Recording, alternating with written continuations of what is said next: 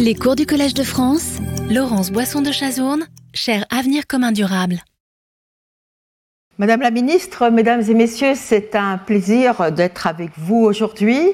Comme vous le savez, aujourd'hui, nous allons parler d'un autre thème qui touche aux ressources en eau, à savoir l'eau au cœur des crises et différents internationaux. Alors, toutes les régions du monde ont connu ou connaissent des tensions et conflits portant sur des aspects de gestion et protection de l'eau.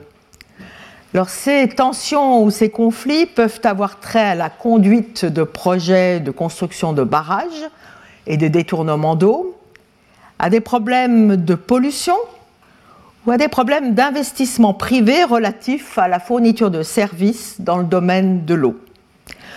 D'autres différents peuvent encore tenir à des questions de délimitation frontalière ou de protection des droits de l'homme quand il y a un problème d'accès à l'eau.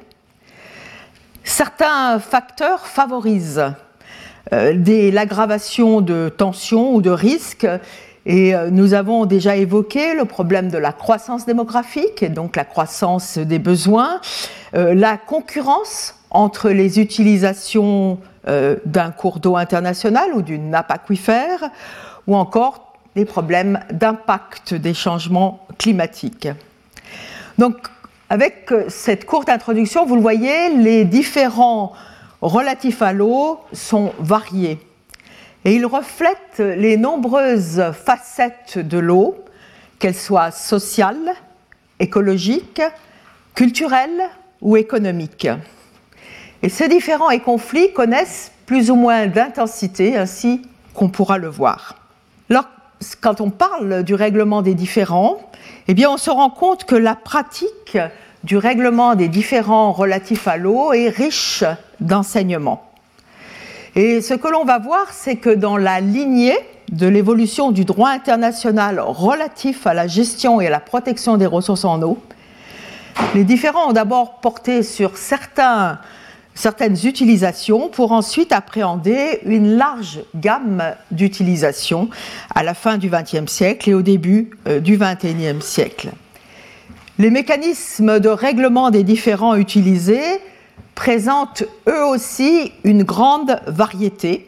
Ils peuvent être judiciaires, ils peuvent être diplomatiques, ils peuvent être conventionnels ou institutionnels. Et l'on va voir aussi que ces mécanismes de règlement des différends peuvent avoir une compétence générale ou une compétence spécifique. J'ajoute que quand je parlerai des différents ou conflits relatifs à l'eau, je parlerai des conflits interétatiques, mais aussi des conflits qui impliquent des acteurs non étatiques. D'entrée de jeu, je dirais que la diversité des procédures de règlement des différends participe au respect de la règle de droit. Nous avons identifié les règles de droit applicables dans le domaine des ressources en eau et euh, ces mécanismes de règlement des différends vont assurer la mise en œuvre euh, de euh, la règle de droit. Mais je ne voudrais, je le dirais d'emblée, je ne voudrais pas écarter le fait qu'il peut y avoir des tensions qui subsistent, même s'il y a une règle de droit, puisqu'il peut y avoir contestation entre deux acteurs, notamment deux États. Et euh, tout cela, c'est aussi pour faire un lien avec un autre cours que je donnerai la semaine prochaine. Mais ces différents internationaux peuvent être aussi une cause euh, d'aggravation de tensions qui peuvent entraîner des problèmes de paix et sécurité internationale. Et donc, euh, dans le dernier cours, nous parlerons aussi de ces problèmes de paix et de sécurité internationale liés à la ressource en eau. Dans le cadre de ce cours euh, aujourd'hui, euh, je vais euh, donc tout d'abord évoquer brièvement le fait que nous avons une panoplie de mécanismes de règlement des différends. Et puis ensuite, je porterai plus particulièrement mon attention sur le règlement des différends interétatiques puis j'évoquerai les différents qui impliquent les acteurs non étatiques et les procédures que l'on peut utiliser pour ce faire. Et ensuite, j'ai utilisé quelques questions en guise de conclusion qui méritent réflexion euh, et attention. Alors tout d'abord, la question euh, de la panoplie des mécanismes de règlement des différends.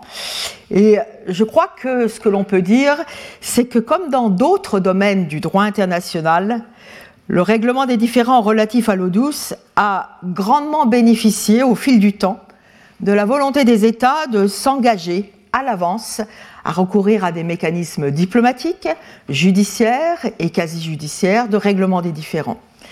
Je pense aussi que beaucoup de progrès ont été réalisés avec l'institutionnalisation de mécanismes de règlement des différends et la possibilité pour des acteurs non étatiques de pouvoir avoir accès à la justice internationale. Donc, nous avons ces mécanismes qui ont été mis en place. Ils sont judiciaires, ils sont aussi diplomatiques. Et vous le verrez, je considère que la négociation est un instrument très important en matière de règlement des différends, de même que la possibilité d'intervention d'un tiers diplomatique. Alors donc, mécanismes judiciaires, mécanismes diplomatiques. Parmi les mécanismes judiciaires, ainsi que vous le verrez, je parlerai tant de la justice rendue par une cour permanente que de l'arbitrage. Et je voudrais signaler d'emblée, quand je parlerai euh, du recours à des procédures judiciaires, c'est que du fait que nous avons beaucoup de traités, dans le cadre des ressources en eau, eh bien, la négociation de ces traités, qui est un marre de la négociation, qui est, qui est une résultante de la négociation, a permis aux États d'envisager des mécanismes de règlement des différends. Et donc, les différends que nous allons analyser quand nous regarderons un peu les procédures euh, qui seront utilisées, bien souvent, ces procédures vont interpréter, appliquer un traité international. Donc euh, je souligne l'importance, et je l'ai déjà dit, du rôle des traités dans la gouvernance des ressources en eau. Alors d'autre part, euh, je parlerai des États, mais aussi des acteurs non étatiques. Euh, je, je voudrais dire aussi que les organisations internationales peuvent avoir un rôle à jouer pour promouvoir la règle de droit en matière de ressources en eau. Et dans ce contexte, je voudrais évoquer le rôle de l'Union européenne qui a diverses compétences contentieuses euh, pour ces différents organes qui lui permettent de faire respecter la règle de droit en matière de gestion des ressources en eau. Alors, panoplie, riche variété, volonté des États de s'engager hein, dans le règlement des différends, en tout cas de vouloir euh, pouvoir recourir à des mécanismes de règlement des différends. Et euh, ce qui est intéressant, c'est que finalement, quand on regarde bien la pratique, on se rend compte que presque tous les mécanismes de règlement des différends que nous connaissons, au plan universel ou au plan régional, ont été saisis de questions relatives à l'eau. Donc, une utilisation des procédures que nous avons à disposition. Je pense que cela vient du fait, et je l'ai déjà souligné, que les différents relatifs à l'eau font intervenir les différentes facettes de l'eau. Et l'eau, la ressource en eau, c'est un problème complexe qui va faire intervenir différents corps de normes, que ce soit euh, les questions de droit de l'eau, que ce soit les questions d'investissement privé ou public, ou par exemple encore des questions frontalières. Donc, vous avez euh, cette panoplie, et de manière intéressante, il n'y a pas d'institution qui ait une compétence spécifique dans le domaine de l'eau. Hein. Il n'y a pas cela, à part peut-être certaines commissions de bassin qui ont ces compétences. Alors, brièvement, je voudrais évoquer euh, avec vous une institution qui a une compétence spécifique euh, dans ce domaine, mais c'est une institution de droit interne espagnole, et c'est le tribunal des eaux de la plaine de Valence. Vous en avez ainsi pour la plaine de Murcie. C'est c'est un mécanisme très intéressant qui date euh, à partir du, du, du 9e, 13e siècle hein, dans, en Espagne. C'est un mécanisme traditionnel de gestion de l'eau euh, qui permet à des représentants des agriculteurs d'être sélectionnés, euh, d'être choisis pour décider de questions qui sont des questions de répartition de la ressource en eau euh, en matière d'irrigation, en matière d'arrosage. Et quand on regarde bien les statuts de ce tribunal, on se rend compte qu'il est même prévu que quand il y a des périodes de sécheresse, eh euh, ce, ce syndic, ce tribunal, bénéficie de pouvoirs illimités en matière de distribution de l'eau pour corriger les problèmes s'il y a sécheresse. Donc, je voulais évoquer cet exemple parce que c'est une structure traditionnelle. C'est d'ailleurs une structure traditionnelle qui est reconnue par l'ordre juridique espagnol. Donc les décisions de ce tribunal sont prises en compte dans l'ordre juridique espagnol. Et euh, je le, je le souligne parce que finalement, est-ce que nous ne devrions pas aussi penser à ce type de mécanisme dans d'autres pays? Mais aussi peut-être aussi à l'échelon international d'un bassin. Il pourrait y avoir, s'il y a confiance entre les États, peut-être ce type de mécanisme avec des personnes qui sont reconnues pour leur impartialité et leur savoir dans le domaine de la gestion de l'eau. Alors venons-en maintenant aux questions de règlement des différents interétatiques. Euh, nous avons parlé dans le cadre de ce cours de la Convention de 1997 des Nations Unies sur les utilisations des cours d'eau autres que la navigation. J'ai aussi parlé du projet d'article sur le droit des aquifères transfrontières adopté par la Commission du droit international.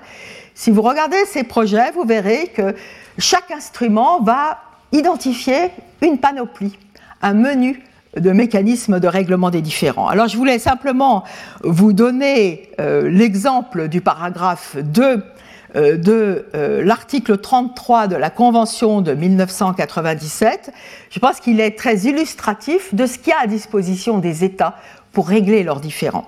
Si les parties intéressées ne peuvent parvenir à un accord par la voie de la négociation demandée par l'une d'entre elles, elles peuvent solliciter conjointement les bons offices d'une tierce partie ou lui demander d'intervenir à des fins de médiation ou de conciliation, ou avoir recours selon qu'il conviendra à toute institution mixte de cours d'eau qu'elle peut avoir établie, ou décider de soumettre le différend à une procédure d'arbitrage ou à la Cour internationale de justice. Donc voilà, ce sont les mécanismes que les États ont à disposition, qui ont été inventoriés dans la pratique, qui codifient la pratique du choix euh, des modes de règlement des différends. Euh, vous avez dans cet euh, article 33, et vous pourrez le regarder, une procédure spéciale qui est une procédure d'enquête impartiale prévue pour les États partis à la Convention. Et puis, je voudrais aussi souligner, pour ceux qui ne sont pas connaisseurs de la compétence contentieuse d'un tribunal ou de la Cour internationale de justice que pour qu'on puisse saisir la Cour internationale de justice ou un tribunal arbitral, il faut qu'il y ait consentement des deux États partis. Et donc la Convention de 97 rappelle que les États pourrait à l'avance reconnaître la compétence de la Cour internationale de justice ou la compétence d'un tribunal pour euh, euh, régler un différend. Alors je souligne ce problème de, consentement, je n'y reviendrai pas, mais ça c'est une des caractéristiques de l'ordre juridique international c'est que pour que les États soient attraits devant une juridiction internationale, il faut qu'ils aient accepté par avance euh, cette compétence. Alors maintenant, venons-en aux euh, questions de mode juridictionnel de règlement des différends. Alors, dans ce contexte, je voulais vous rappeler, il faut que les États l'acceptent à l'avance, mais ils l'ont fait. Ils l'ont fait ou ils l'ont fait pour des différents particuliers. Et euh, ce qui est intéressant, c'est que les États n'ont pas hésité, n'hésitent pas à recourir à la Cour internationale de justice ou à sa prédécesseur, la Cour permanente de justice internationale, ou encore à recourir à une procédure arbitrale. Donc dans le domaine des ressources en eau, il y a une accoutumance des États à ce type de procédure.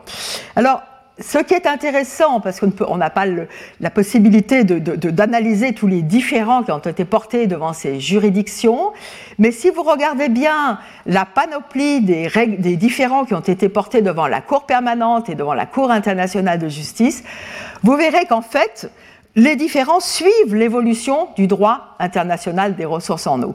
Et comme je vous l'ai dit, euh, on a commencé avec la navigation. Et donc, les questions de navigation vont être les grandes questions dont, vont être, dont va être saisie la Cour permanente de justice internationale. Je vous rappelle, nous avons parlé euh, de l'affaire euh, de la commission de l'Oder, à l'occasion de laquelle la Cour permanente a dit un fleuve international, c'est le cours d'eau principal et les affluents de ce cours d'eau principal. Et puis, une autre affaire qui est aussi intéressante, c'est l'affaire des eaux de la Meuse, où là, c'était la Meuse servait de réservoir pour la Belgique et les Pays-Bas, parce qu'ils construisaient des canaux artificiels, mais ils en construisaient tellement qu'il y a eu des tensions entre les deux États. Et donc, la Cour a été saisie euh, de ce différend.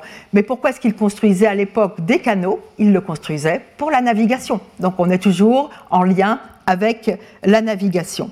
Alors, la Cour permanente a aussi développé les libertés commerciales associées à la liberté de navigation, notamment à l'heure de la colonisation, quand elle voulait régler les voies euh, de communication euh, sur les fleuves en Afrique, et notamment pour le fleuve Congo.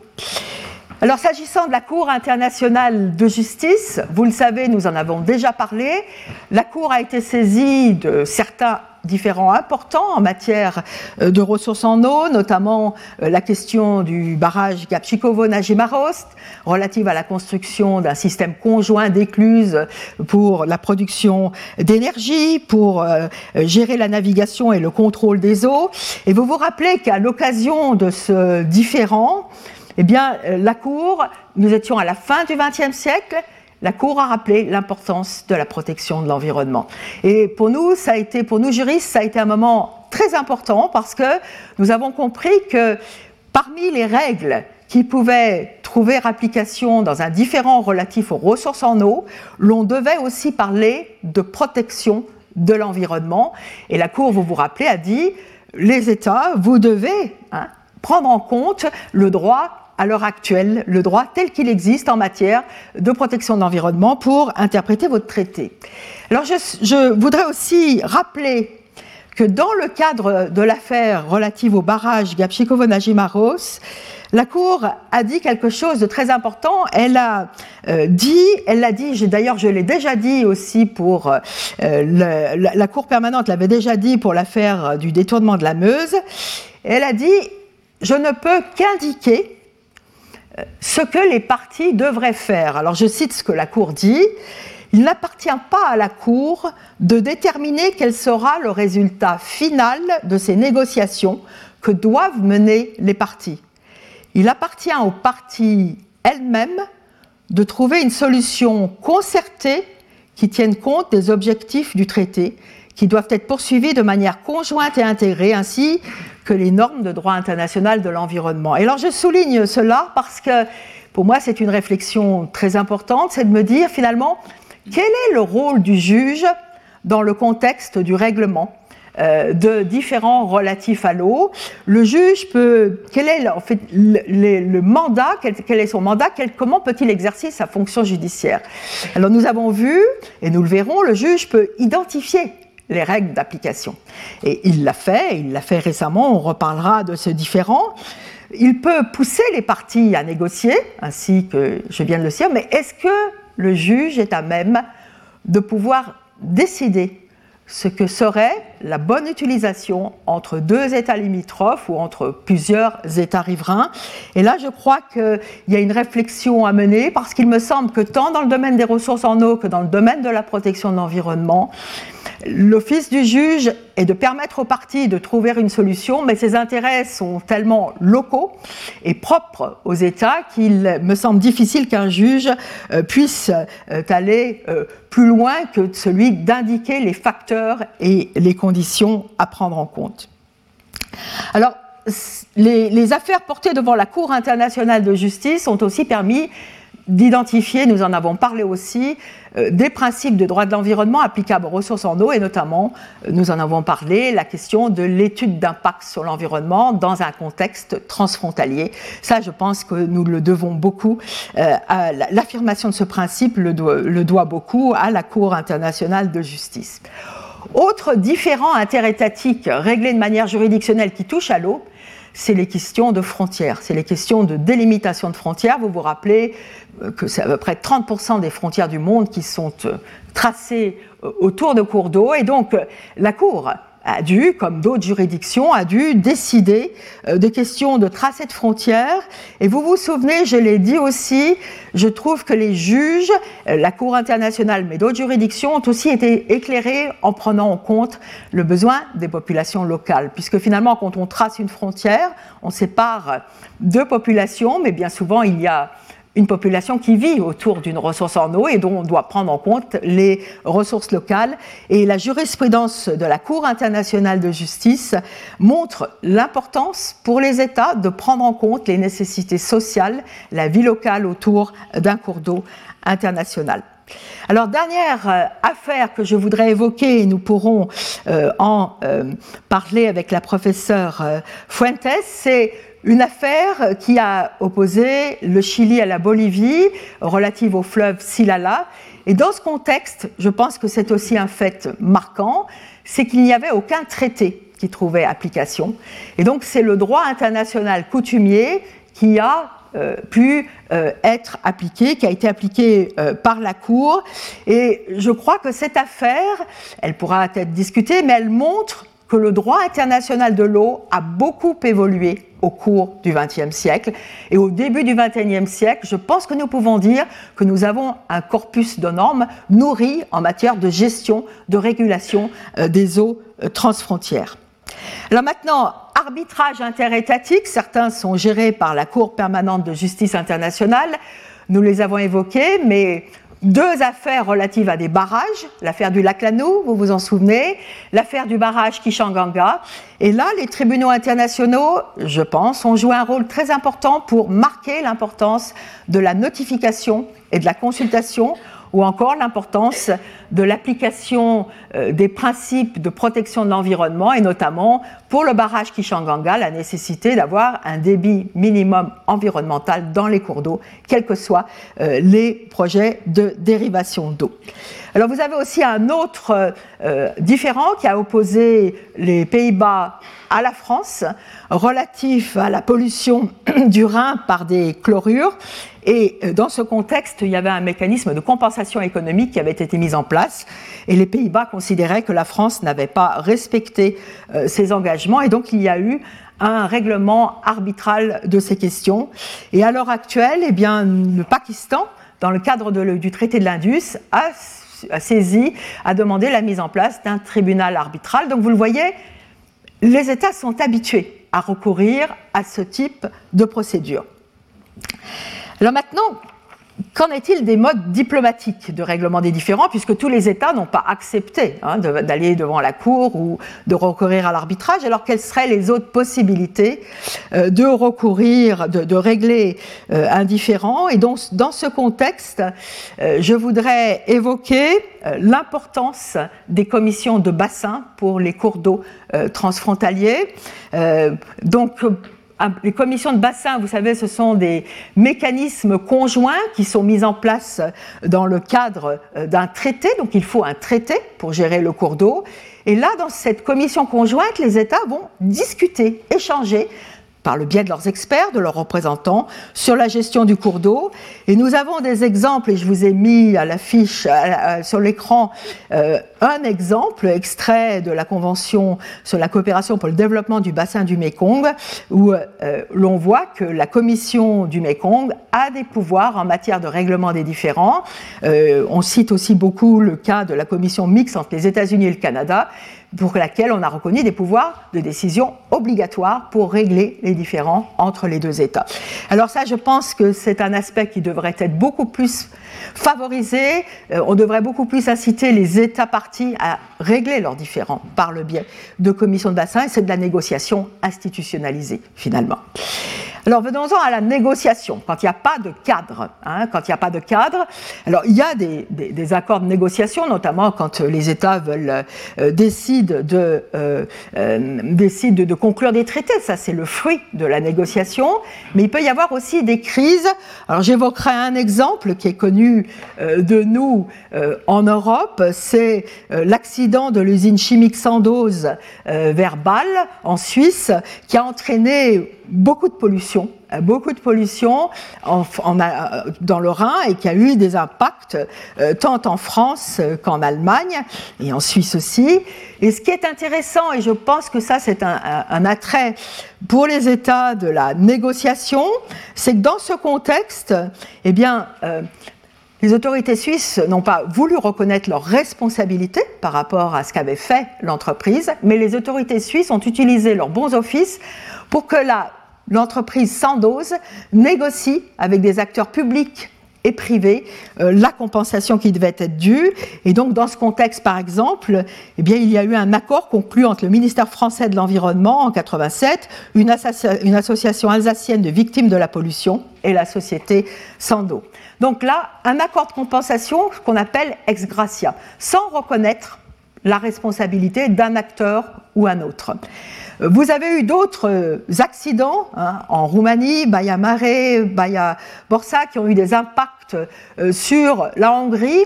Et là, on n'a pas parlé d'accord de compensation, mais on a parlé d'accord pour communiquer, échanger les informations, pour gérer le différent. Euh, vous avez eu la même chose à propos du fleuve Songwa, qui est un affluent du fleuve Amour, qui est un des, euh, le traité frontalier entre la Chine et la Russie. Là, il y a eu aussi un très grave déversement de produits chimiques. Et il y a eu un accord qui a, qui a été conclu entre la Russie et la Chine en matière d'échange d'informations, en matière de gestion de ces eaux. Donc, la négociation, elle peut jouer un rôle, vous allez me dire avec ces exemples que c'est de la négociation qui est ex post, bien sûr. Mais c'est pour ça aussi qu'il faut penser que la négociation, c'est aussi la conclusion d'accords internationaux qui soient le plus aptes possible à prévenir les différends et à les résoudre s'il y avait un problème. Alors les moyens diplomatiques, c'est aussi l'intervention de tiers diplomatiques qui peuvent intervenir et qui peuvent conduire deux États à régler leurs différends. Alors dans ce contexte, euh, je voudrais évoquer euh, une, euh, une initiative diplomatique qui me paraît très importante et qui est riche d'enseignements. C'est une initiative diplomatique qui a été conduite par le président de la Banque mondiale au sortir de la décolonisation et de la, séparation entre l'Inde et le Pakistan, il y avait un, conflit très important relatif aux eaux de l'Indus. Et dans ce contexte, eh bien, la banque, de toute façon, mondiale, ne pouvait pas prêter parce que les États s'opposaient, et donc la banque était prise en tenaille. Et dans ce contexte, vous avez eu l'initiative du président de la Banque mondiale de l'époque, M. Eugene Black, qui a considéré qu'il fallait régler les tensions relatives au fleuve Indus euh, qui naissaient entre le Pakistan et l'Inde. Et je vous encourage à lire sur cette euh, initiative de bons offices du président de la Banque mondiale parce que c'est une initiative qui a été conduite sur dix ans. Donc c'était une initiative au long terme. Et c'est une initiative aussi où il y a, eu des problèmes, il y a eu des difficultés. Euh, la banque euh, s'est trouvée dans des impasses, mais à un moment, la banque a compris qu'il y avait peut-être une solution et elle a mis sur la table une proposition. Donc elle n'est pas venue tout de suite avec une proposition, elle est venue après un certain temps avec une proposition qui a été acceptée par les deux États et qui a conduit à l'accord, à l'adoption de, du fleuve Indus, du, traité du statut du fleuve Indus en 1960. Et euh, vous connaissez peut-être les relations entre ces deux pays. Il y a déjà eu trois guerres. Et chaque fois, le traité a survécu et il y a à l'heure actuelle des différends qui les opposent. Et il les règle par des procédures prévues par ce traité. Donc, pour moi, c'est une initiative qui est riche d'enseignements. Euh, le long terme, la volonté d'implication de la Banque mondiale et la volonté de proposer des solutions. Je souligne cela puisque nous avons déjà parlé, évoqué par exemple les questions du Nil ou les questions du Mekong. Euh, et donc, dans ce contexte, euh, il peut y avoir des impasses entre les États partis assez différents et il est souhaitable qu'il y ait des tiers qui puissent permettre euh, à ces pays en tension, en conflit, de trouver une solution aux différents euh, qui les opposent, aux différents potentiels, puisqu'en fait, un tiers pourrait intervenir à l'avance pour tenter de raisonner, pour tenter de trouver des arguments qui préviennent la survenance de différents. Donc voilà, une initiative, un autre exemple de moyens diplomatiques, c'est dans le, traité de l'Indus, vous devriez regarder les mécanismes de règlement des différends parce qu'ils sont très intéressants, on va avoir certaines dispositions. Mais là, vous avez dans la question du fleuve Indus le rôle de la commission de l'Indus, donc la commission mixte, et puis s'il n'y a pas d'accord, s'il n'y a pas de règlement, alors il y a la possibilité de nommer un expert neutre ou la mise en place d'un tribunal arbitral comme dans l'affaire Kishanganga. Et là, je le souligne, vous avez euh, là la question de la, nomination d'un expert neutre, et ce qui est intéressant, c'est qu'ils disent cet expert neutre devra être highly qualified engineer. Donc, euh, il y a des connaissances techniques euh, qui doivent être à disposition pour tenter de régler le différent de manière technique et vous avez eu euh, une, euh, vous avez eu une, euh, une, expertise rendue par un expert neutre dans l'affaire la, dans Bagliard. C'était un barrage sur le Chenab qui était un des affluents, une des rivières du système Indus. Donc, règlement par négociation, règlement avec l'intervention d'un tiers. Les avantages de ces mécanismes, c'est, je crois, la possibilité de mettre autour d'une même table des acteurs de statut différents je pense que les, acteurs infra-étatiques ont leur mot à dire en matière de règlement des différends internationaux, et donc ils devraient pouvoir être consultés, avoir un, mot à, dire. Est-ce qu'on l'a vu ça dans l'affaire de la, pollution sans dos euh, La négociation, l'intervention du tiers, ça permet de ne pas rentrer dans des questions de responsabilité internationale de responsabilité contentieuse et donc de ne pas montrer du doigt un État ou l'autre pour ces violations. Ça permet de sauver la mise, la face, tout en trouvant une solution pour l'avenir. Je crois aussi, mais vous pourrez en parler avec notre intervenante ensuite, que la négociation ou le mode diplomatique de règlement des différends, ça permet aussi à un État de pouvoir contrôler le processus ou d'avoir l'impression de contrôler le processus jusqu'à l'issue euh, de ces différends. Mais sachant qu'un État, comme toute personne, doit se comporter de bonne foi. Et la grande question, c'est comment tester la bonne foi euh, des États. Alors, autre élément intéressant, c'est que les modes juridictionnels et diplomatiques peuvent agir en séquence. Et alors, vous avez un exemple qui est intéressant, c'est euh, un exemple relatif à un barrage qui, a, opposé les États-Unis et le Canada, c'était le Canada et les États-Unis, le Goat Dam vers le lac Ontario. Et il y avait un, différent qui était né depuis le, 20e, le début du XXe siècle, il y avait des problèmes causés euh, à des particuliers. Et alors, il y a eu volonté d'abord euh, des échanges diplomatiques. Les échanges diplomatiques ont conduit à ce que il y a une commission de réclamation qui soit mise en place, qui a permis aux particuliers de pouvoir demander euh, à être compensés pour des dommages qu'ils avaient subis. Et puis ensuite, quand le tribunal de la commission de compensation ou la commission de réclamation des réclamations a, fini son travail, il y a eu un accord politique qui a réglé euh, toute la question. Donc vous le voyez, un séquençage qui est intéressant puisque finalement, on met à profit tant les moyens diplomatiques que les moyens judiciaires. Et je voudrais aussi évoquer euh, une pratique que j'ai déjà évoquée avec vous, c'est que quand la Cour internationale de justice ou un tribunal arbitral rend euh, rend un arrêt, pardon, eh bien, peut-être qu'il est difficile d'appliquer euh, cet arrêt pour des raisons politiques ou techniques, etc. Euh, et puis, il peut y avoir, ça peut être aussi l'objet euh, de, de, pression de part et d'autre. Et dans ce contexte-là, j'ai déjà évoqué avec vous le différent frontalier entre le Cameroun et le Nigeria. Et ben, c'était un, arrêt très important puisqu'il a tracé toute la frontière tant terrestre que maritime entre ces deux États.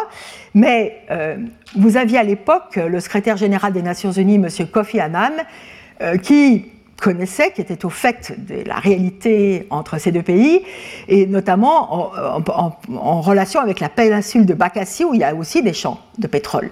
Et lui s'est dit, il faut absolument anticiper le rendu de la décision judiciaire pour permettre que cette décision s'applique le mieux possible. Et donc, euh, avant que la Cour internationale ne rende euh, son arrêt, eh bien, il a mis en place un processus de négociation avec un représentant. Et il y a un accord qui a ensuite été, après le rendu de la décision, il y a un accord qui a été euh, conclu entre le Cameroun et le Nigeria, l'accord de Green Tree, qui a permis de régler certaines questions relatives à la péninsule de Bacassie. Et vous vous rappelez que l'un de ces aspects, c'était le traitement des populations locales autour des cours d'eau dans la péninsule euh, de Bacassie.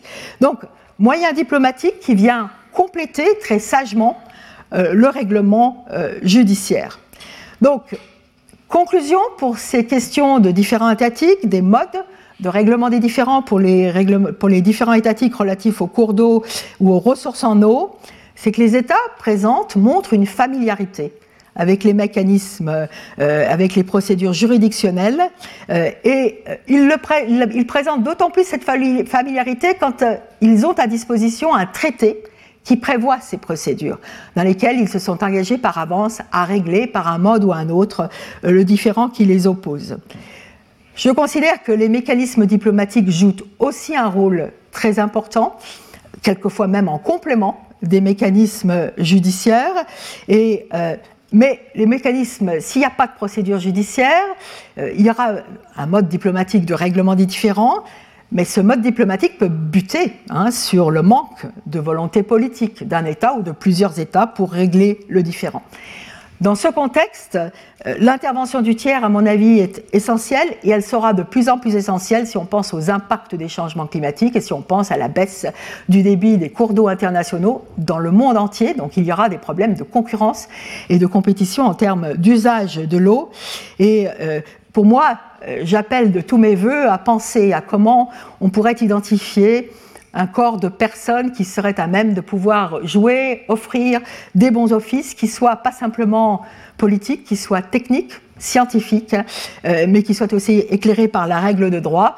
Et je pense aussi, ça c'est un autre enseignement euh, euh, de l'initiative de l'Indus par la Banque mondiale, c'est qu'il faut qu'il y ait des moyens d'intervention et peut-être que des mécanismes financiers pourraient aussi être mis en place pour donner aux États la possibilité de mettre à profit euh, l'accord euh, qu'ils auraient conclu sous, avec l'intervention euh, d'un tiers. Voilà, donc ça c'était une présentation de, des mécanismes diplomatiques de règlement des différends.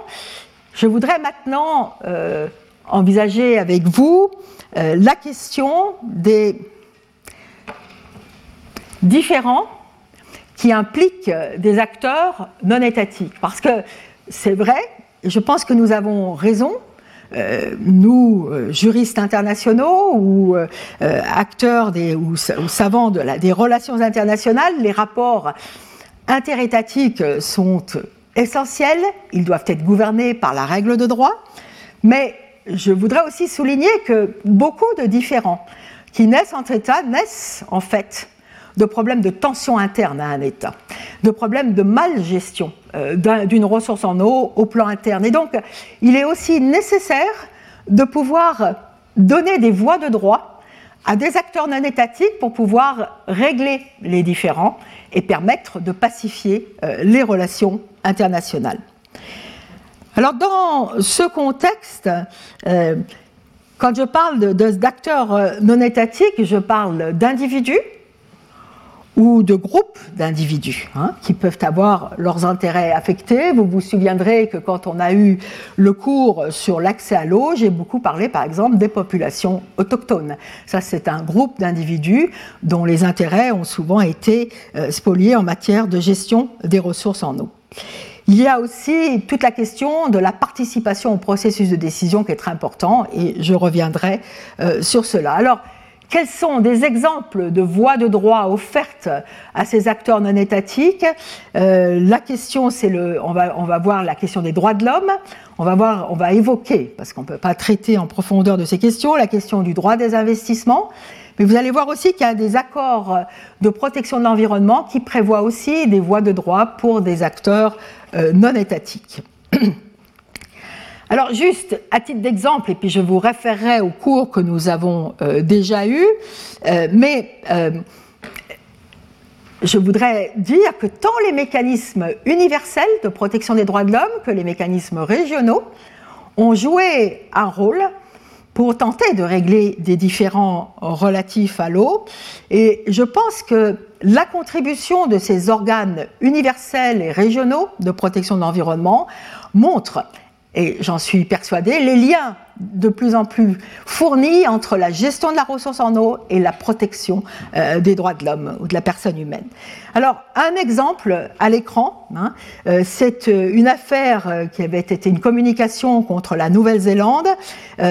c'est la minorité maori qui a, porté, qui a porté cette communication devant le Comité des droits de l'homme des Nations Unies. ça avait trait à des problèmes de réglementation de la pêche commerciale et non commerciale accomplie, faite, décidée par la Nouvelle-Zélande. Et dans ce contexte, eh bien, le comité a donné raison aux Maoris et a considéré que euh, l'acceptabilité des mesures qui affectent ou interfèrent avec les activités économiques culturellement significatives d'une minorité dépend de la question de savoir si les membres de la minorité en question ont eu l'occasion de participer au processus de décision relatif à ces mesures. Et donc, vous le voyez, la participation pour assurer le respect des pratiques traditionnelles, le respect de l'identité euh, de ces populations. Alors, autre exemple euh, que vous pouvez avoir euh, à l'esprit, c'est, j'en ai, j'ai évoqué certains différents déjà, mais euh, pour la Cour européenne des droits de l'homme, la Cour européenne des droits de l'homme, dans, tous les, dans aucun des instruments des droits de l'homme, vous vous rappelez qu'il y a un droit à l'eau, c'est une évolution jurisprudentielle et c'est une évolution du droit onusien qui a affirmé hein, ces pétitions du droit à l'eau et à l'assainissement. Et, mais néanmoins, toutes les cours ont interprété de manière évolutive leur statut consultatif, leur statut constitutif pour faire entrer la problématique de l'eau. Et là, je vous donne un exemple, c'est l'affaire Tatar contre la Roumanie. Elle est liée à la pollution dont j'ai parlé tout à l'heure, pollution entre la Roumanie et la Hongrie. Et là encore, eh bien, la Cour a dit, les particuliers voulaient faire arrêter l'activité de cette mine qui avait causé des problèmes, rupture d'un barrage, etc. Et la Cour a dit, en tout cas, ces personnes devraient être informées de ce qui se passe à côté de chez eux, ils devraient être consultés, ils devraient participer au processus de décision. Et la Cour européenne, dans cette affaire, a reconnu, a considéré qu'il n'y avait pas eu d'étude d'impact qui avait été conduite et donc il y avait violation euh, des droits protégés par la Convention européenne euh, des droits de l'homme. Donc, un exemple, vous avez aussi d'autres exemples importants au plan latino-américain. Euh, nous avons beaucoup parlé de cela parce qu'il y a beaucoup d'affaires euh, qui ont concerné des populations, des communautés autochtones euh, pour lesquelles les ressources en eau étaient spoliées. Et la Cour et la Commission européenne ont bien, et la Commission interaméricaine ont bien montré que ressources en eau et dignité humaine vont de pair et que si on ne protège pas les ressources naturelles dans les territoires où vivent les communautés autochtones, il ne peut pas y avoir de vie digne au sens euh, des droits de l'homme. La Commission africaine aussi a rendu des décisions qui lient au euh, et droits de l'homme, euh, et notamment un exemple, hein, c'est une, une, plainte contre le gouvernement du Zaïre et euh, l'État du Zaïre, et, là, la Commission africaine a dit de ne pas fournir des services de base tels que l'eau potable constitue une violation du droit à la santé. Donc vous le voyez, tous ces différents ont trait à des problèmes de mal-gouvernance, des problèmes de mal de gouvernance qui peuvent ensuite dégénérer en tensions plus graves et même euh, créer des, déstabilisations euh, d'un pays à un autre. Alors à côté de ces voies de droit offertes par les droits de l'homme, vous avez d'autres voies de droit qui sont celles de la protection des investissements. Alors je donne simplement des indications pour vous montrer que en droit des investissements, on a aussi parlé de la question des ressources en eau. Et euh, dans ce contexte, les différents qui ont été portés devant des tribunaux d'investissement ont eu trait à l'octroi de concessions et les conditions de l'octroi d'une concession à un opérateur privé par un État, ou alors à l'interprétation de clauses contractuelles, quand il y a un contrat de concession qui est euh, négocié entre un État et un investisseur. Et il y a eu notamment, par exemple, des questions de gel des tarifs de l'eau, du prix de l'eau, euh, demandé, imposé par un État, et l'investisseur s'en est plein. Vous avez par exemple tout un contentieux qui a trait à l'Argentine après euh, la crise financière de 2001. Alors, de 2000, pardon. Donc, dans ce contexte, ce qui est intéressant pour nous, c'est de voir que l'eau elle a, on l'a dit, une facette économique.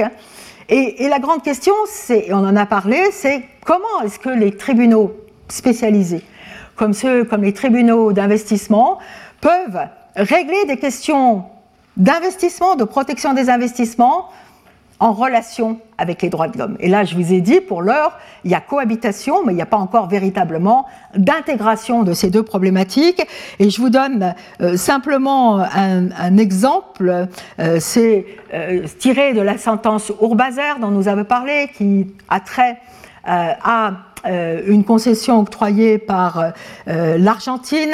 Euh, au fond, le tribunal a considéré qu'il n'y avait pas de violation du droit des investissements, mais l'Argentine avait fait une contre-réclamation en mettant en question la responsabilité de l'investisseur.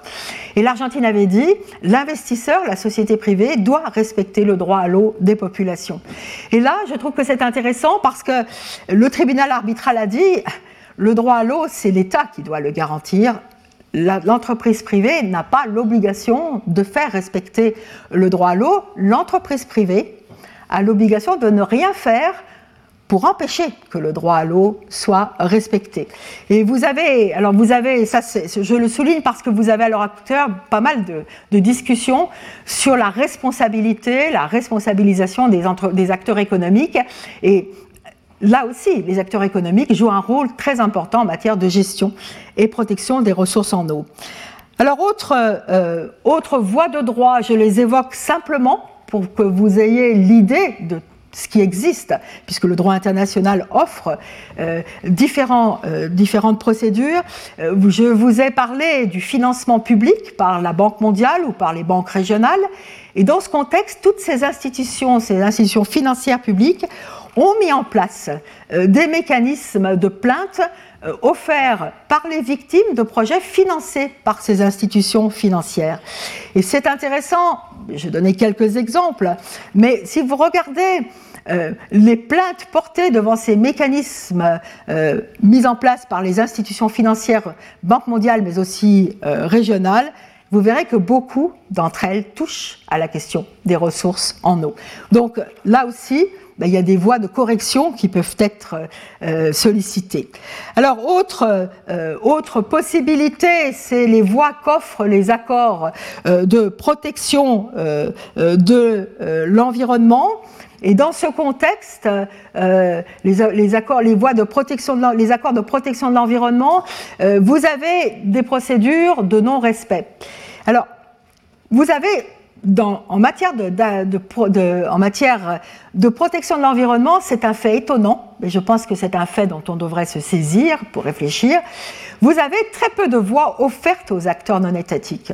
Les mécanismes qui sont mis en place euh, peuvent être initiés par euh, des secrétariats hein, de conventions euh, internationales ou par les États, mais il y a très peu de voix offertes aux acteurs non étatiques. Néanmoins, vous avez une belle exception avec la convention d'Arus euh, sur l'accès à l'information et la participation du public.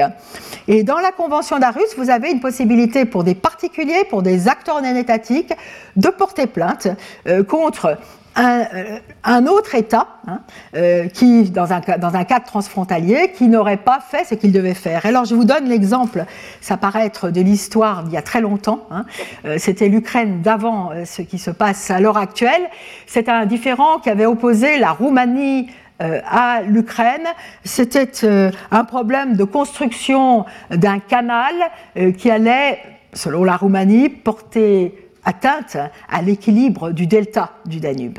Donc euh, il y a eu un, conflit long, il y a eu beaucoup de procédures euh, qui ont été engagées, et dans ce contexte, vous avez eu une plainte portée par euh, une ONG sur le fait qu'il y avait un problème de non-accès à l'information, de non-participation à, la à la procédure de décision, et le comité avait donné raison.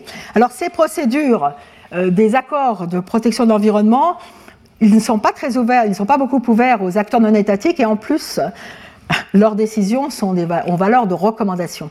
Donc euh, là aussi, peut-être qu'il y, a nécessité de réflexion à comment améliorer euh, la protection de l'environnement quand des particuliers euh, veulent faire valoir que ces accords n'ont pas été respectés pleinement. Alors voilà, c'était un inventaire des possibilités, c'est un inventaire non exhaustif, mais ça vous donne une idée de ces différentes voies de droit euh, pour les acteurs non étatiques. Alors maintenant, en conclusion, quelques réflexions euh, sur finalement que signifie le règlement des différends dans le domaine de la gestion, de la protection de l'eau. Et je pense qu'il y a différentes réflexions qui viennent à l'esprit que je voudrais euh, partager avec vous. Alors je vous ai dit que tout d'abord, euh, je, considère que le juge, le juge international, hein, que ce soit un, tribunal arbitral ou une cour permanente, et notamment la Cour internationale de justice, ont joué, le juge international a joué un rôle indéniable en matière de consolidation du respect de la règle de droit euh, dans, euh, dans, dans, le domaine de la, de la, gestion des ressources en eau. Euh, je voudrais citer un exemple qui m'a toujours frappé, c'est l'extrait de la décision de la Cour permanente de justice internationale dans l'affaire de l'Oder. On en a parlé, je l'ai évoqué tout à l'heure. Et là, pour expliquer que tant les affluents que le cours principal étaient euh, couverts euh, par euh, l'accord, la Cour a fait référence à une notion en disant vous êtes tous, vous, État riverain, vous êtes tous placés sur un pied d'égalité. Vous avez tous droit à l'utilisation du cours d'eau que vous partagez. Et là, la, Cour permanente de justice internationale, à l'époque, avait parlé de communauté d'intérêt. C'était très important et c'est toujours très important euh, parce qu'on n'a pas besoin d'un traité pour qu'il y ait une communauté d'intérêt. Hein. Et ça rappelle que tous les États riverains, quels qu'ils soient, même s'ils sont en rapport d'asymétrie politique, ont un droit à pouvoir utiliser l'eau de manière équitable, sans dommages significatifs. Alors je souligne cette notion puisque la Cour internationale l'a reprise dans l'affaire Gapchikovo-Najimaros. Elle l'a consacrée, cette fois-ci pour des questions de production d'énergie, en disant il y a une question de production d'énergie, il y a construction d'un barrage, on doit régler cette question à la lumière de cette notion de communauté d'intérêt, euh, la Cour internationale a repris aussi cette notion euh, dans une ordonnance en mesure conservatoire dans l'affaire des usines de pâte à papier où elle a parlé de cette communauté d'intérêt entre les États riverains euh, d'un cours d'eau international. Donc vous le voyez, je pense, je considère même que la Cour, la Cour permanente et la Cour internationale de justice ont permis d'asseoir une notion fondamentale pour la gestion des cours d'eau internationaux. Et là, c'est une contribution indéniable. Je pense aussi que la consécration du principe de l'étude d'impact dans un contexte transfrontalier est aussi une contribution très importante de la Cour internationale de justice. Je pense, je l'évoque simplement, mais à l'époque, à l'heure d'une multiplication des juridictions internationales et des mécanismes de règlement des différends, ce que fait la Cour peut avoir un impact euh, sur les décisions d'autres juridictions internationales et donc il peut y avoir des lectures croisées qui consolident aussi le respect euh, de la règle de droit. Deuxième observation, c'est le rôle euh, de la science. Et là, on, ne peut pas nier qu'un grand nombre tous, mais un grand nombre des différents relatifs aux ressources en eau euh, sont porteurs de questions scientifiques ou euh, techniques.